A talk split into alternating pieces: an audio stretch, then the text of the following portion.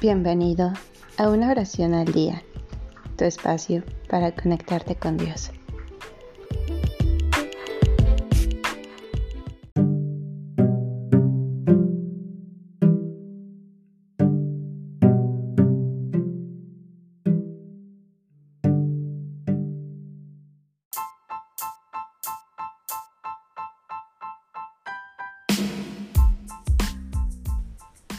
Plegaria y Meditación por Fray Luis de Granada.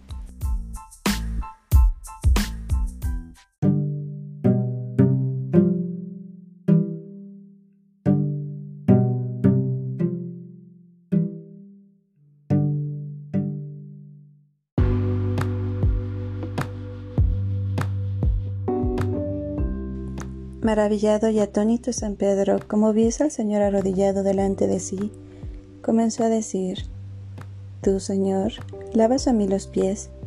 ¿No eres tú Hijo de Dios vivo? ¿No eres tú Creador del mundo, la hermosura del cielo, el paraíso de los ángeles, el remedio de los hombres, el resplandor de la gloria del Padre, la fuente de la sabiduría de Dios en las alturas? Pues tú me quieres lavar a mí los pies? Tú, Señor, de tanta majestad y gloria, ¿Quieres entender en oficio de gran bajeza? Tú que fundaste la tierra sobre sus cimientos y la hermoseaste con tantas maravillas, tú que encierras el mundo en la mano, mueves los cielos, gobiernas la tierra, divides las aguas, ordenas los tiempos, dispones las causas, beatificas los ángeles, enderezas los hombres, y los riges con tu sabiduría todas las cosas.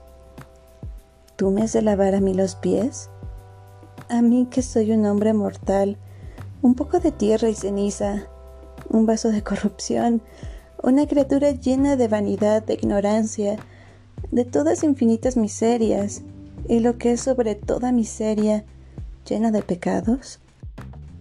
Tú, Señor, a mí, tú, Señor de todas las cosas, a mí, el más bajo de todas ellas, la alteza de tu majestad y la profundidad de mi miseria me hacen fuerza que tal cosa no consienta. Deja pues, Señor mío, deja para los siervos este oficio. Quita esa toalla, toma tus vestiduras, siéntate en tu silla y no me lave los pies. Mira que no se avergüencen de esto los cielos, viendo que con esta ceremonia los pones debajo de la tierra pues las manos de quien el Padre puso los cielos y todas las cosas vienes a poner debajo de los pies de los hombres. Mira no se afrente de esto toda la naturaleza creada, viéndose puesta debajo de otros pies que los tuyos. Mira no te desprecie la hija del rey Saúl, viéndote con este lienzo, vestido a manera de siervo, y diga que no quiere recibir por esposo ni por Dios al que ve entender en oficio vil.